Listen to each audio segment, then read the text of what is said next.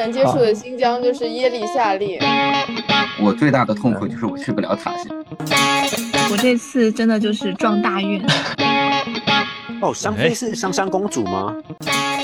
在这个时候，意外又发生了。怎么你背上写着这“牙医”两个字吗？这里是西站广场。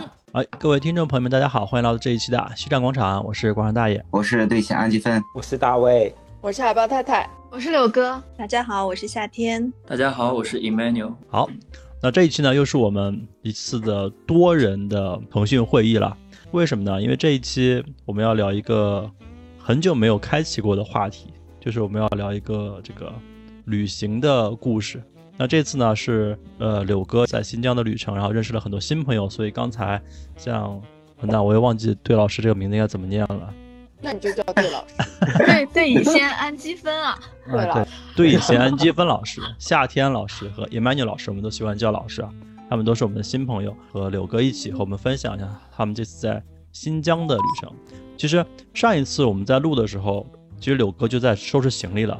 国庆还没有开启的时候，他已经愉快的请了假，愉快的在收拾行李，愉快的准备去新疆。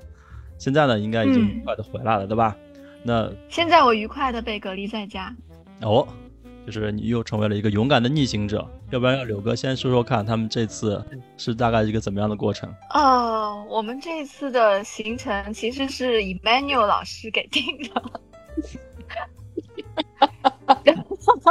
怎么，Emmanuel 老师是你们供应商，还是怎么样？怎么感觉这个怨气有点重吧？怎么听起来是甲方乙方的概念？怎么感觉是好像这个不太满意这个行程的样子？把柳哥带去隔离了。不，Emmanuel 老师更惨，现在还隔离在塔县。对，就大家听到 Emmanuel 老师他的声音会有点回音，是因为他现在住的房子比较大。对，两室一厅。没有，他现在人还在塔县，嗯，在隔离当中，他等于在隔离的这个房间，看上去像是一个临时的住所，条件还是比较艰苦的。所以，哎，这是一个和前方有连线的内容。卡县到底在哪里啊？好，李曼燕老师，我给你介绍一下，海豹太太和大卫呢。先说大卫吧，他是一个短时间内是不可能去新疆的人，所以他对对于新疆的向往呢，都是来自于像你们这样的旅行者和网络上的内容。所以你给他科普一下真实的情况是怎么样的？是的，他能接触的新疆就是耶利夏利。呃，新疆的话，就是主要是分以天山为线分成了南北疆，然后塔县呢是属于新疆最西边的一个城市，然后我们在塔县是可以看到中国最后一个日落的，然后它是属于和阿富汗和巴基斯坦，还有吉尔吉斯斯坦三个国家的一个交界的边境，然后塔县呢，所以也是 也是中国最西的地方，对吗？对，是，但其实还有一个城市叫乌恰，他们两个一直在争谁才是最西。但一直都没有结果。你等一下，我怎么记得我上次去霍尔果斯的时候，当地也是这么说的呢？其实，呃，霍尔果斯是在靠上一点的位置，它按地理位置来讲，其实是比卡县还是稍微靠东一点的。哦，它只是北疆的边境。之前我有一次去北疆的经历，就是为什么呢？因为当时坊间流传的消息是北疆它更安全，因为当时还是学生，然后也没有跟团，就觉得选了一个。比较安全的线路去，但是南疆呢，更多人推荐说那边的人文和自然景观它兼具，所以哎，你们这次线路选择是怎么规划的？是怎么选择去去去南疆这里？呃，一方面呢，我是考在行程开始之前考虑到北疆疫情比较严重，我不确定乌鲁木齐能不能控制得好，而喀什其实距离乌鲁木齐虽然它都在一个省啊，但是它其实隔了有一千六百公里以上，嗯。所以我考虑是来喀什其实会安全很多，这是第一个点。然后第二个点的话，就是它的风景会相对小众一点，嗯，因为大家朋友圈像北疆的喀纳斯啊这些都打卡打爆了，然后我们想去帕米尔高原看看。啊。然后第三个考虑的点是人文相关的，像有别于像北疆的维吾尔族聚集地，像南疆，像我们去到的塔县，它主要是属于塔吉克族聚集地，这部分人是讲波斯语的。它是属于欧罗巴人种，然后又是完全不一样的人文，所以我们想来看看。哦，那其实还是有一点抱着这个就是绕开疫情的这样一个心理去的，所以这个故事就告诉我们，赌博有风险，你不一定赌的对的，对吧？你看，最后正中疫情下怀。还是太年轻啊！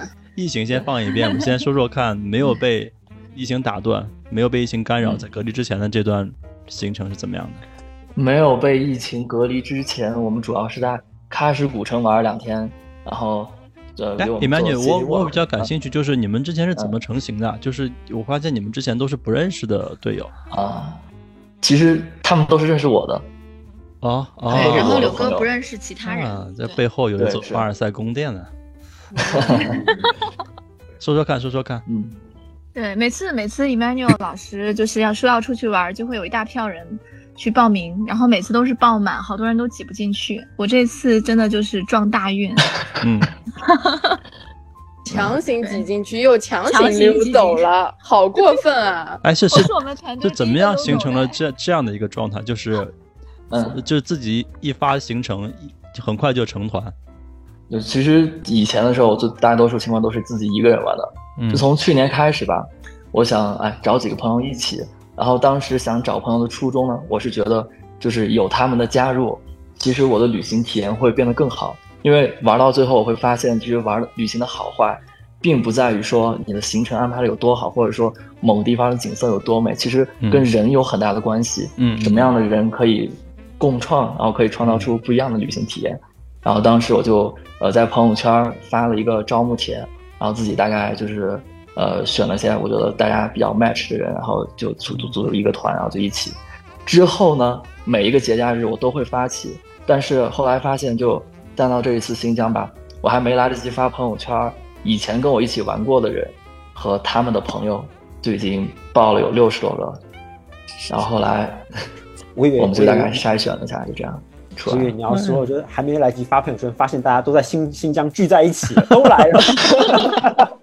哎，我有一个问题啊，你刚刚这是凡尔赛宫殿。要要什么？要筛选，还有要什么人要怎么样？要 Match，要对吧 match 对对其实对对我们来说，能够能够分嗯摊成本的就是 match，对不对？什么叫 match？这个这个呢，我觉得就是，就比如说啊，你一趟旅行十多个人，全都是社恐，那肯定是不行的吧，是吧？嗯，然后大家背景完全不相似，那那肯定也玩不到一块儿，喜欢的东西会不一样。比如说，他可能会喜欢整天拍拍拍，然后你可能会喜欢去呃深入和当地人去沟通，去探寻一些人文相关的东西，是吧？嗯，嗯，那如果你遇到那种特别作又很懒的、不爱跑景点的人那就黑？名单了吧？他应该在最开始的时候就不会加入进来的。啊，真的吗？那我已经被拒绝了。我就知道，我刚在这儿等着呢。哎，那那你们一开始就是一个六十个人的团啊？嗯，没有，是报了六十个人，但最终嗯成型是一个二十七个人的团。啊，也很大了，二十七个人。对，只有实际实际到场只有十五个人。十五个。对对，对，主要样是因为航班啊、交通交通什么都会受影响。这种听起来航班是一个变动很很很壮烈的故事啊！就六十几个人想去，最后只有二十七个人到达，然后这这几个人成功的跑出来。我跟你讲，我们十五个，我们十五个人里面，然后有六个人没有变办成边防证，所以真的最后从喀什到达最西边的那个地方，就只有我们九个人，对吧？对，为什么他们不能办？他们他们有些人是开刀吗港，他是澳门人，港澳台户籍都办不了。然后还有大卫 是自由行团嗯还是？自由行，自由行，整个行程都是我安排，司机也是我找的。是啊，不是真的要成团，还是可以去，只是最那边的去不了。哦，对，但是对老师跟夏天是没有边防证的。对，我听夏天说他们也没有边防证，但是你们后来有去到呃塔什库尔干吗？并没有，对，为什么办不了边防证啊？因为我来那个喀什比较临时，本来目这次的目的是雨崩村，然后走之前一天是云南昆明疫情，然后我就临时改了喀什，没来得及办边防证，然后去了以后就去那边赌大运，赌博有风险，哎，赌博有风险。对，然后我就每天就蹲在那个边防镇派出所，就等着他们开。这等到最后一号的时候，发现没有机会了，然后我就迅速撤了。你好敏感啊，对老师。所以不是因为身份什么的问题是吗？对，因为去年去北疆办的时候还是比较方便的，今年这个疫情影响，可能是那边办边防证的全部开门，然后我也尝试网上办理，然后给我打电话拒了两次，说是必须人去本地才能办，然后我就在喀什待了五天。可是问题又来了，真的办了边防证是干嘛用的呢？中国的一些边境，它是一些比较敏感的地带，然后需要有嗯、呃当地的派出所或者是边境管理局出示那个相关的证件，你才可以去。它是出示这个证件是有，我觉得是应该是有筛选机制在里面的。一般是比较政治身份敏感的，或者一些其他的一些，它是肯定会筛选的。那不是，那是怕你跑出去吗？跑跑到跑出去倒不至于，因为中国现在边境边防站应该边境都是三代的那个边防的嗯边防线了，都是中间隔了好久，然后也有哨所，跑是应该不至于，但是有一些敏感地带呀、比如说一些可能涉涉及到国防安全的，它是禁止你去做的。无人机或者有一些拍照也是嗯拒绝掉的，所以这个还是比较涉及到这些国土安全的，他们一般查的会比较紧。所以它至少应该你得有一个一个服审查机制，但是它这个机制背后，它到底是在嗯、呃担心什么，标准是什么，其实你不一定知道的，它只是告诉你一个啊结果。对，可能上最起码的一个就是无犯罪记录吧，我看的是需要开具这个。如果是你在本地办的话，他会查你的犯罪记录。这个但是海豹太太也不要担心，他绝对不是担心你会逃到什么吉尔吉斯斯坦这种地方。对啊，阿富汗，你让我去我也不要 去嗯，在那边有保持哎、啊。阿富汗的祖母绿是吗？对啊哦，哦那那我要再考虑一下。保持。然后呢，你们这个行程呃整个顺利吗？嗯有没有因为疫情或者其他原因有一些什么小插曲之类的？呃，我最开始定的路线是从南玩到北的，嗯然后不只是可以看南疆的人文，还可以去呃像一些库尔勒啊、阿克苏呀、一些地方去看看胡杨林什么的，然后最终到乌鲁木齐。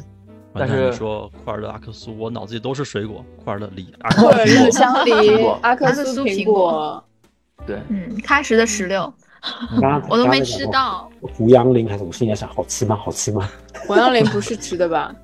哦不对，但胡杨林树里边其实是有 汁可以喝的。啊，哦哦哦哦，出水，对，是，呃，对因为这就是个行程我是从六月开始制定的，所以我在六月的时候，虽然当时新疆有一些疫情嘛，嗯我相信它在国庆前是肯定能控制住的，因为毕竟还早嘛。嗯到了临出发的时候，我突然发现，它疫情真的是控制不住的，所以我们很可能只能玩南疆的一小半。哎，没有没有，是然后是忽然爆发，不是没控制住啊。对，嗯是七月七月中旬忽然爆发对的。，忽然爆发。等我们到了南疆之后，后来呢又发现了一个问题，我们南疆本来想去的某几个城市，它又因为疫情管控、又去不了了。它几个城市之间是不互通的，嗯所以等我们落地之后，意识到很可能会出现的一个问题就是我们是在喀什十日游，然后再后来呢，我们又了解到其实塔县是可以通车的，只要我们有边防证就可以去。嗯，所以就请了九个小伙伴一起冲塔县。然后在塔县的前几天，我们也是玩的很开心的，只不过在这个时候意外又发生了。开心的日子总是短暂的。对 对，对，就当时我还记得我们在群里聊天的时候，柳哥说：“哎呀，这里到处都是迪丽热巴、古力娜扎。”然后第二天就说：“哎呀，完蛋，我们可能要被封控在这里了，要变喀什深度游了。”我说：“那深度游可能也不错。”再到后面来说，就已经回来了。对，就就 barbecue 了呗。我们先讲讲美好的部分。啊，好，对我第一天其实我我比 Emmanuel 要早一天到，然后等他们，然后一大早起来就去了喀什古城，因为我们离得很近，然后到古城门口就有很多维族的人，然后大家穿的非常华丽的裙子，然后在那边载歌载舞，然后很开心，然后去看，然后就发现有一个拿着央视新闻话筒的一个女的，然后在那边主持，嗯。然后开始采访，然后过了一会儿人群散掉之后，就听到有人说不要走不要走，待会儿还有上海电视台的，然后 对，然后我就进去了，然后进去之后就非常美，就是任何一个地方拍照都非常好看，然后确实满大街都是迪丽热巴，然后然后就遇到对以前的积分老师。然后他也觉得说啊太出片了，就跟我们讲说啊你要到哪儿到哪儿到哪儿，嗯啊这样子，嗯，就他们的文化非常的华丽，而且就是 Emmanuel 老师来了之后，然后我们还去了哪儿？我们还去了，还去了那个玉素谱的嗯。墓，玉素谱哈斯哈吉普，然后它就类似于他们的呃孔子，然后他的那个墓，他的墓的那个纪念堂，然后也也造的特别好看，嗯，特别美，然后就大家都在那边拍照，嗯，对，就是这样。就是柳哥刚才说的，听得出来，到这个美景的描绘，这个词汇量大概应该不超过五十个，很美，真的能力有限，嗯很棒。能力有限。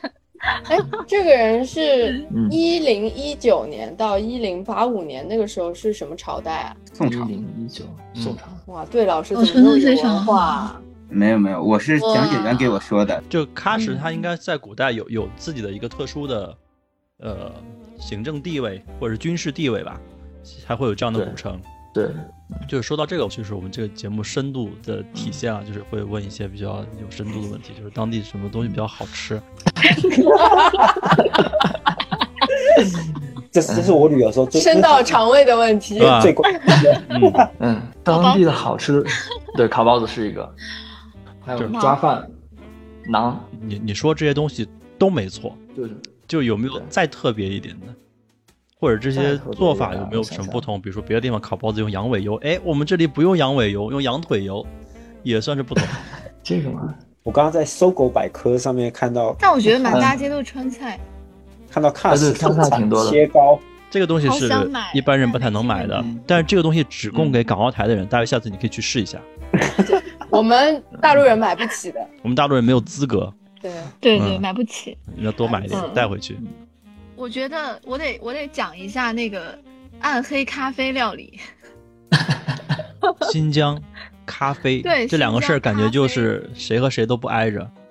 没有啊，新疆也在西边啊。就还蛮多咖啡馆的。其实在，在喀什老城，我不知道是嗯因为游客多了，然后需要咖啡，还是说他们本来就有这样的物物产，嗯，也许是离离那个巴基斯坦啊，或者是我也不太清楚啊。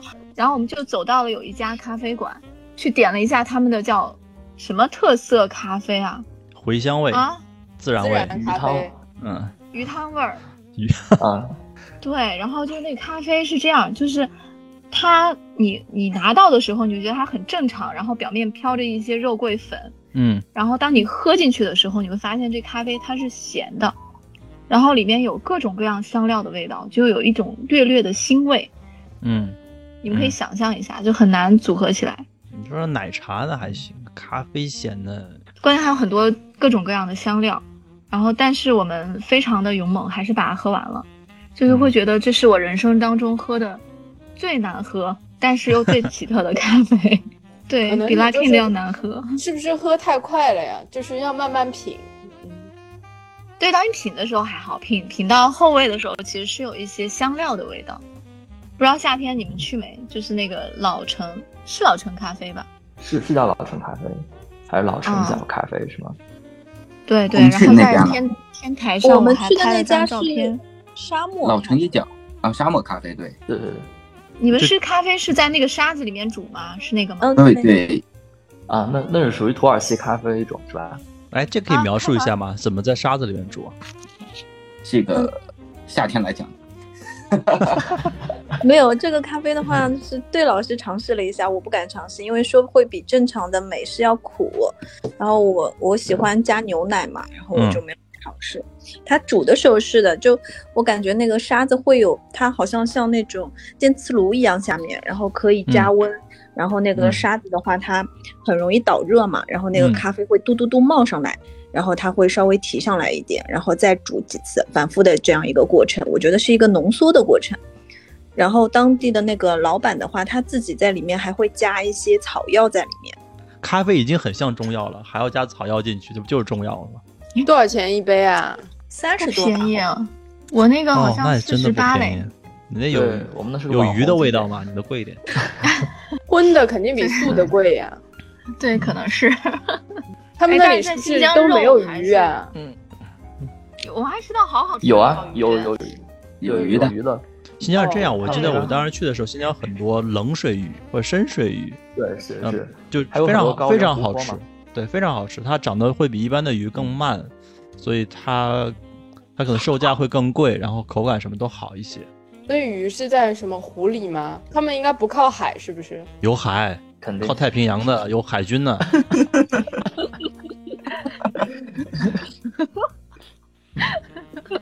刘哥接着说，接着说，还有什么？哦，对，第一天第一天其实我们的领队是 Emmanuel 老师，然后所以他嗯第一天晚上到的时候，我以为会安排我们去一个维族餐厅，然后结果我们去了一个土耳其餐厅，这不是更好吗我就其实还 对，还挺想问一下，就是这家餐厅是怎么嗯来的？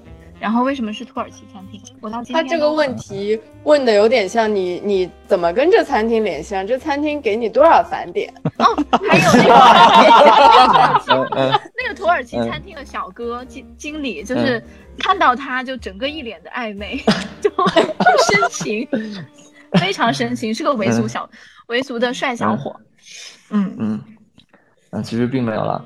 呃，找到这家餐厅呢，是我的我我在去之前，因为我比较想有一些深度的体验嘛，嗯所以在小红书上勾搭了一个当地的一个博主，他想请他来给我们做 City Walk 做讲解，然后是嗯由他推荐，然后知道这家土耳其餐厅。我想着，既然我们都走到了是吧，祖国最西边的地级市，那也就感受一下丝绸之路上对吧传过来的其他国家的嗯美食，也其实也不错。然后再加上那家餐厅的氛围啊、环境都是很有特色的，所以就选了那里。它的土耳其菜我觉得做的还是挺正宗的，跟我在土耳其吃到的也差不多。哎，是真的肉会比菜便宜吗？还是我们就就其实和内内内地差不多？呃，在喀什我没有，嗯，喀什我没有了解，但是在塔县确实是肉会比菜便宜，因为他们这里的菜呢，因为没有种植蔬菜嘛，他们的菜都嗯是要从喀什运过来的，或者是内地其他地方运过来的。那所以肉的话，他们这里就自产自销，对肉会便宜一些。天堂啊，那天天吃肉，这多开心啊！对吧为什消化么不良不种菜啊？啊，为什么不高种菜原？呢？因为海水不能灌溉高。原呐。对，高原。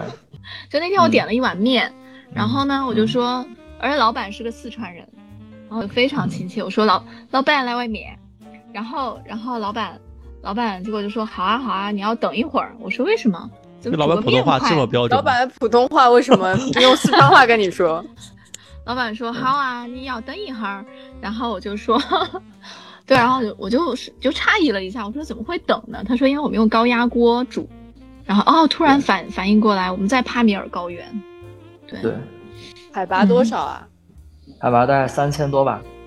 我感觉啊，喀什给我最好的印象就是他们那个炕都是在外面，街外面，然后随时随地都可以躺上去睡一觉，就是可能，这可能就是他喀什作为一个中方和西方沟通的一个地点，然后有很多平时在古代的时候有很多游客啊，然后或者是有很商队来的晚的话，他会可能是因为你进家会影响人休息，所以他们在外面修会修这些东西，所以那个是给我嗯印象蛮深的一件事。因为同行的一个有有几个北京的小哥，就是我们当天也是认识，反正就是去哪儿都是鞋一脱，袜子一脱就开始睡觉，然后就躺在就等于说人家私家的房子外面会再搭一个给其他公共对的，公共的用的一个炕，就是铺着毯子，你可以躺在那边很舒服坐。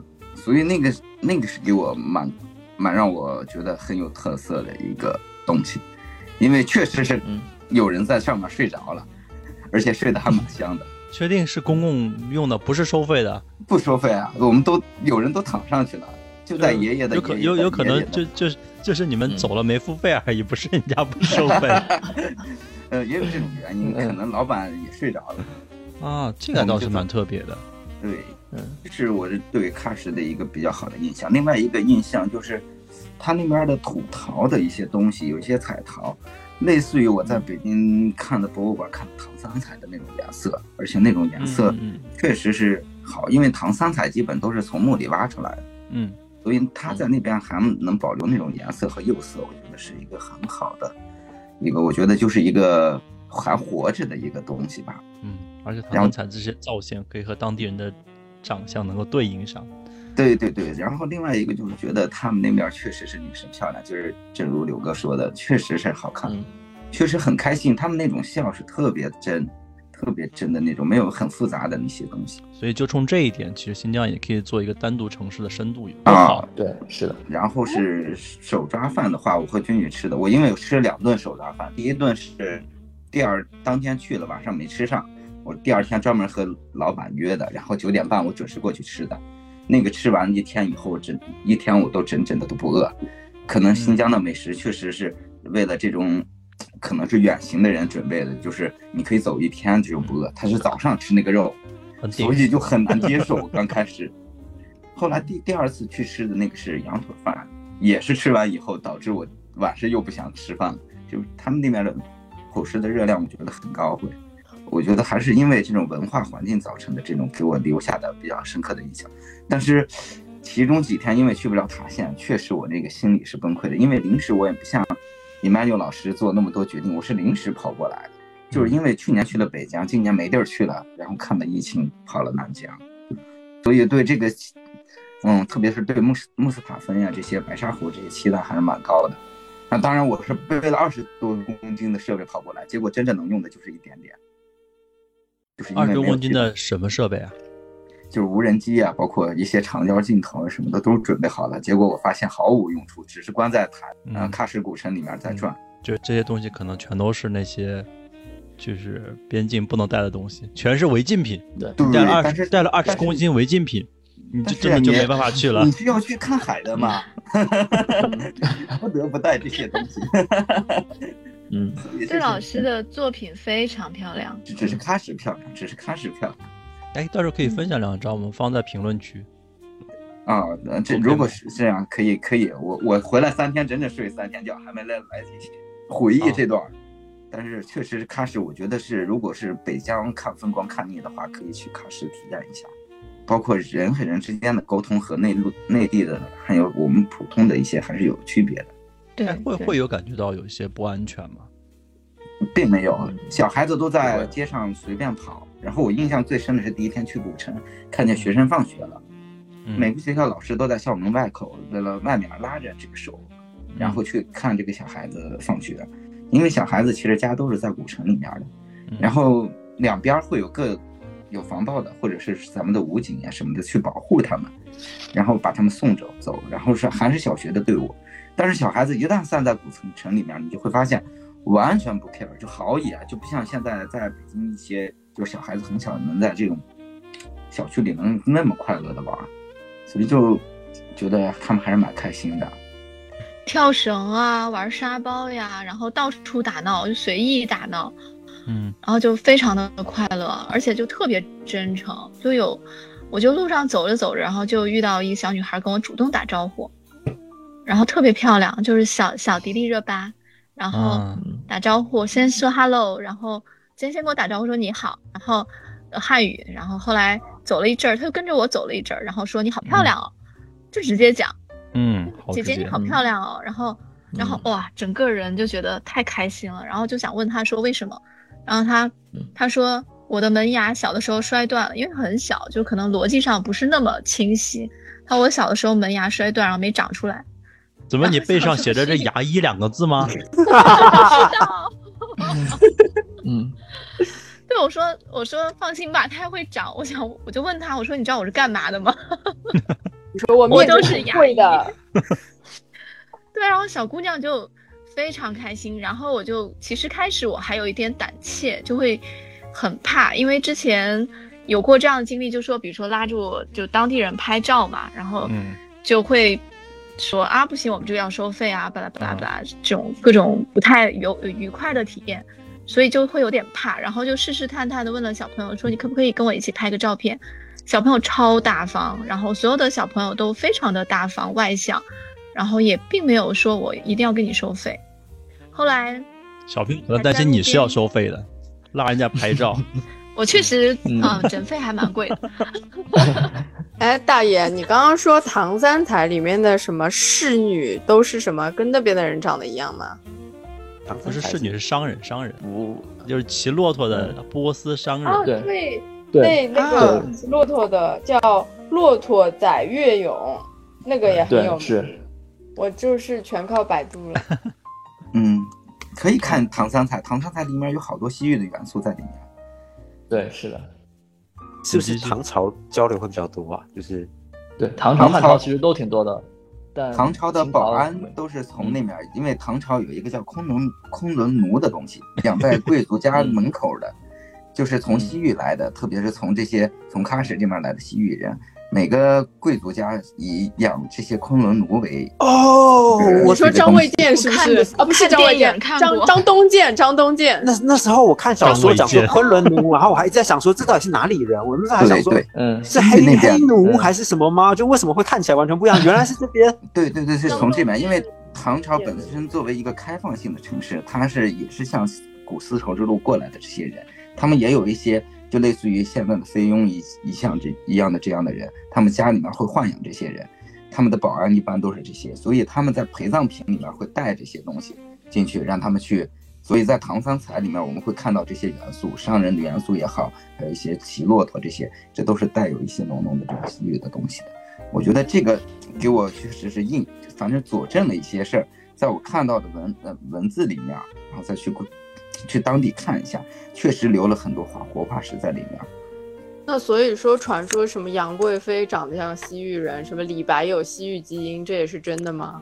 李李白是西域人，李白是国外人，邺城嘛。对的，对邺城，对你，看他那种葡萄美酒月光杯什么那些文化都是西域。他出生在那边，他是出生在那边，然后是在嗯一直到青海，然后在那边读书，然后游历过来，他是从那边过来的，嗯，哦，对，孙邺城好像是在哪儿啊？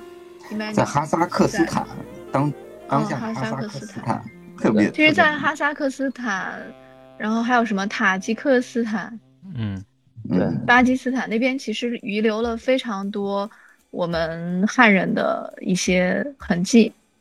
嗯，对，还有佛教在里面。嗯现在现在阿富汗那个大佛，那也不是佛教的一个留遗留踪迹，只不过后来波斯教呀，包括一些新的教，我觉得是一直也没办法，它势必是处于这种，东西方方文化的这个，对对对对对，它势必会有这种各种的问题，战争也是很，呃，我觉得是不可避免的。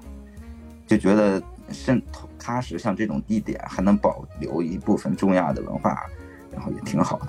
不过现在感觉，嗯，还是觉得挺遗憾的，因为现在小孩子们汉语说的特别好。我我因为我跟酒店，嗯、就是吃饭的时候跟那些小姑娘聊天的时候，她们也说，嗯，可能是小学以后就不再学习维语了，就是主要是以汉语和以汉语和英文为主了。然后她现在十五岁也开始，嗯，维文也不会写了，就这这种，啊，嗯，她也忘你说了。的汉语好是有口音的吗？因为这我们在上海这里孜然味儿的，拉拉面店的孜然牛肉干叫面，都是这样的。那里的人也是这样说的吗？因为是这样子是的是小，因为它是分年龄段的，像老一辈的人吧，就算呃会说汉语，就像我和老茶馆那些沟通交流的时候，我们会用一些手势，还是就是一些简单的汉语词汇交流，不能通过这种完整。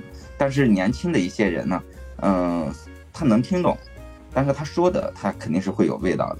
但是再往下的那种，特别是小孩子，就小学的那些小朋友们，汉语是说的真好，基本上我觉得比我的口音是这样。真好。哦，哎，那他们当地的的比例是怎么样？是呃汉族人多一些呢，还是嗯我也当地人多一些？大体问了一下，他们就是通过维族小姑娘跟我说的，说说他差不多，但是就是当时跟我说的，但是汉人还是比要比比少数民族在一些别的方面要好一些，比如他们最好的高中应该是农三农三师的，就是建设兵团的高中，那里面全是汉汉族的小嗯小朋友或者是高中生，他们在那面他们考大学的比例要高于维族的那些。哎，那我想问一下，就比如说那边的人，他们就是信仰啊什么，就大部分都还是回族吗？嗯，是这样子的，嗯。因为我也研究回来看了一下，因为我们去那个清真寺的时候，那边主持跟我们讲的是，他们信仰的是比较信仰的是伊斯兰教，但是伊斯兰教也有本土化的，像他们跳喜欢跳的那个，呃，萨满舞，那个萨满舞应该是咱们满族的一个舞蹈，然后全中国地区呢，也就那一块儿是跳萨满舞，也就喀什地区去跳萨满舞，嗯，每年在古尔邦节以后，他们会在在那个广场上跳那个萨满舞，这就是它它融合了一部分这种各种的元素，还有一些佛教，因为佛教在西域其实没扎下根了。嗯，但是他们周围的景点可能是 Emmanuel 老师可能比较比我更清楚，他们也有一些佛塔啊什么的一些东西。哎，我想问一下，就比如说像我在土耳其的时候，那时候那边的信仰是一天要五次礼拜，然后嗯，他们也是对，他们也是一样，就是时间一到就喇叭就响了，然后就所有人开始礼拜，是吗？疫情期间没看见，没有看到，对，古城没有看到，对。然后在塔县的话，他们这边塔吉克族人信仰的又是伊斯兰教另一个教派，什么伊斯玛仪派。然后他们这一波人呢，是每天只用做两次礼拜，有别于其他。然后也只有他们这一一支族人是信仰这个教派的。哎，然后我我想再问一下，就既然那边就是都是信仰回族，那应该大部分人都不喝酒吧？那那边为什么还会有乌苏啤酒啊？可能在那的汉族人需要吧。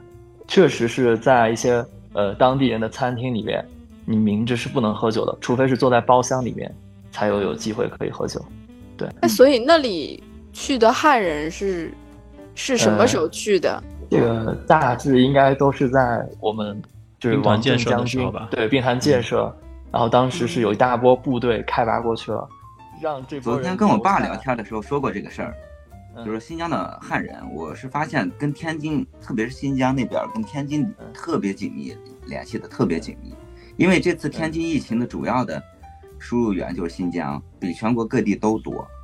然后我就回去跟我爸说问说这个事儿，然后我爸跟我说了一句话，就是说当年左宗左宗棠是收复新疆的时候，带的是新疆商人去，嗯，带了很多新疆商人去，去新疆。你说是天津商人是吗？是天津商人去的那边，所以现在整个，包括我去天津玩的时候，也发现那边开了很多的咱们的说是，嗯，新疆餐厅，包括我第一次喝奶茶也是在天津的那个那边喝到的，然后特别喜欢那个味儿，然后导致我现在对酥油茶特别的热恋。后来我爸昨天点了这一点的时候，我才意识到，其实确实是当商人走得远的情况下，他回来的时候会带一部分这种东西。过来，因为我从没想到说把天津和呃新疆能联系到这么近。没，这次疫情是因为天津全是新疆过来。我说为什么新疆人就喜欢跑天津呢？后来发现是我爹我爸说了这个事儿以后，我才嗯意识到哦原来是这样子。因为天津是港口，所以对是和新疆联系紧密，都有海嘛，有海，所以说也可以说是喀什是有海的地儿。各种都佐证了。天津商人。到了地方看见迪丽热巴就走不动了。嗯，有这个，反正是天津支援的，新疆也支援了很多东西，很多进嗯工程啊什么的。然后到现在应该还是保持一种很紧密的，包括很多维族的人在天津上高中啊什么的这些。对。哎，我去之前有一个朋友跟我说说了一个比较壮烈的事情，然后就说说不是先开始建设兵团嘛，然后后来就呃就。叫了一批很非常漂亮的文艺兵，七千应应该还能搜到七千香女怎么怎么怎么样，对吧？七千香女上天山，对，是这个啊。现在也为他们这有专门的博物馆。觉得我觉得也不只是中国内陆的吧，你我们去香妃园，那香妃也不就是让送了北京？哦，香妃是香香公主吗？不是吧？香香公主是什么鬼？是什么？不是那个金庸里面那个 陈 陈什么的。不是啦，金庸里面他们说的是《还珠格格》是琼瑶写的，是不是？是不是台湾人？大卫？什么什么？我是台湾人啊！别这样，我让我让我搜一下，让我搜。但他也是香港人，所以他会知道金庸。啊，嗯嗯，反正这两个地方都是去不了塔县的，没用的。其实说起来啊。我们在去之前的时候，我和柳哥还互相分享看了一个纪录片，叫《玄奘之路》。嗯，然后你看玄奘经历了什么九九八十一，难多么不容易。后来发现，我们真的把这场旅行玩成了玄奘之路，太难了。啊，对我我我想问一个啊，他玄奘走都没走，呃，玄奘回城的时候是路过了塔县的一些地方，他是走晚上走廊那里面。他经过了九九八十一难，那么苦，他都去了塔县。我最大的痛苦就是我去不了塔县，太难了，太难了。所所以，我们就真的很想听一下你们这个经历的苦难的内容。前面其实都是铺垫，都不重要。重要的话就 重要的就是要听一下你们这次这个苦难的经历。就是不开心的说出来，让大家开心一下嘛。是的，嗯，在这个国庆长假即将结束的时候，让大家开心一下。要不我们今天的内容就先到这里，我们把所有美好的内容都留在这一期。那么关于那些令人开心的苦难的内容，我们留在下一期再和我们的听众朋友们去做分享吧。好吧，因为今天也蛮晚了，耽误大家蛮多时间，我尽快把它剪出来，然后发给各位，好吧？我们要不今天就到先到这里。嗯，好的，好，那谢谢大家参与，谢谢，谢谢柳哥。谢谢大爷，谢谢对老师，谢谢大爷，谢谢大爷，你们有，谢谢谢谢谢谢大家，到这里，拜拜，好那，拜拜，我先把录录制给给拜拜，拜拜，拜拜，拜拜，拜拜。